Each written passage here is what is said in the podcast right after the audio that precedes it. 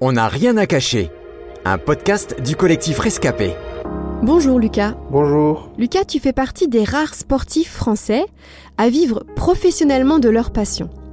Peux-tu nous dire depuis quand tu es footballeur professionnel et, et pourquoi tu as choisi cette voie? Alors je suis footballeur professionnel depuis euh, l'année 2019 et je vis euh, de ma passion, donc je vis du football depuis euh, 2017. C'était mon rêve. Euh, J'adorais ce sport-là et, et je voulais euh, pouvoir en vivre euh, au quotidien. Tu as donc eu la chance de réaliser ton rêve, mais peut-on vraiment parler de chance? C'est pas un mot que j'aime utiliser parce que ça laisse penser à, à du hasard ou à une pièce lancée, un dé lancé. J'aime plutôt dire que j'ai le privilège de vivre ça, j'ai le privilège d'y être arrivé. Tant de, de, de chemins parcourus, de problèmes, de difficultés, de blessures, de, de, de saisons compliquées. Au final, avec du recul, je me dis, c'est pas la chance en fait, c'est comme un- un- une destinée, un chemin qui, est- qui était tracé dans lequel euh, je me suis engouffré à force de, de travail, de persévérance et, et de foi aussi. Comment expliques-tu que tu en sois arrivé là, aujourd'hui, alors que des milliers de jeunes ou d'enfants partagent ce même rêve et ne le verront sûrement jamais se réaliser? Honnêtement, je pense pas que je puisse l'expliquer.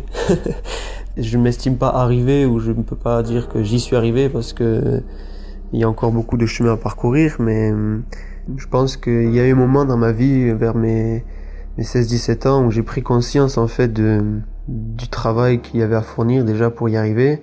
C'est vrai que c'est des moments d'angoisse quand euh, ben, déjà à, à 17 ans on est on, a, on connaît les fins de contrat etc. Et moi, ça a été un déclic pour moi. J'ai senti que je pouvais, euh, au bout de cette année-là, ben, ne plus pouvoir faire ce que j'aimais. Ça m'a amené à me plonger dans le travail, mais aussi et particulièrement me réfugier dans, la foi euh, en Dieu. C'est vraiment quand j'ai mis toute ma foi en Dieu que j'ai vraiment euh, progressé. Et puis euh, j'ai vu aussi vraiment Dieu bénir mon travail et me permettre de, réaliser mes rêves et, même des choses que je n'avais pas imaginées. Alors je sais qu'au cours de ta jeune carrière, tu as eu la joie de remporter la Coupe Gambardella avec Montpellier. Comment fais-tu pour ne pas prendre la grosse tête, comme on dit? Le fait que je ne fasse pas la une des journaux et que je n'ai pas euh, de notoriété ou très peu ou de temps en temps, eh bien euh, ça m'aide beaucoup déjà à ne pas prendre la grosse tête. Ce qui m'a permis de, rester les pieds sur terre, c'est mon approche de la vie et le recul que, que ma foi en Dieu m'a permis de prendre aussi sur, euh, sur mon, travail, le football. Bien que je mette toute ma force pour y arriver, pour réussir, pour gagner, etc.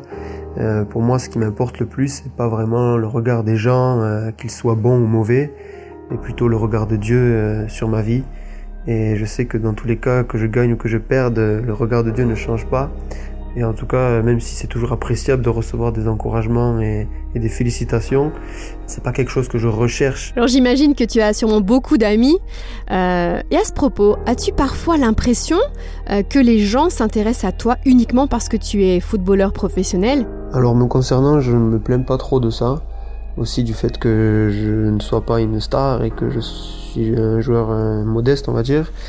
Même si je dois dire qu'aujourd'hui, notamment avec les réseaux sociaux, je me rends compte qu'on est beaucoup plus suivi, on est beaucoup plus euh, regardé, on est beaucoup plus démarché par des messages, etc. Mais c'est pas ce que j'appelle des relations, on va dire. C'est des gens qui, on va dire de loin, essayent un petit peu de, de nous approcher ou après, je dois dire que, mon avis, si je n'étais pas aujourd'hui footballeur à Saint-Etienne, je devrais sans doute avoir bien moins de, de followers, de gens qui me suivent sur les réseaux sociaux.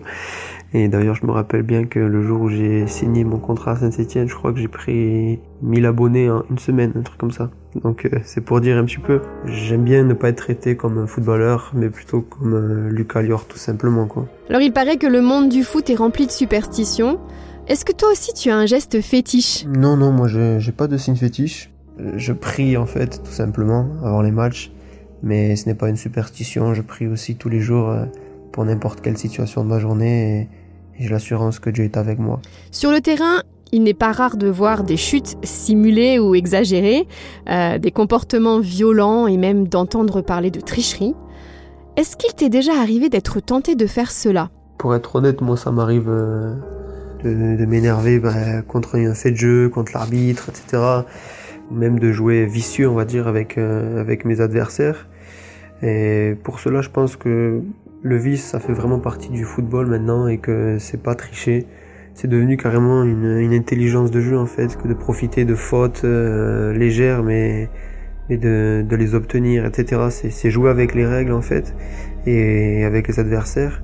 C'est vrai que d'un regard extérieur, à la télé, etc., on peut toujours penser que c'est exagéré, etc. Mais nous, en tant que joueur, en fait, on, on sait ça et on, on, joue tellement comme ça qu'au final, on s'adapte à, à notre façon de défendre, à notre façon d'attaquer et ça fait partie du jeu. quoi.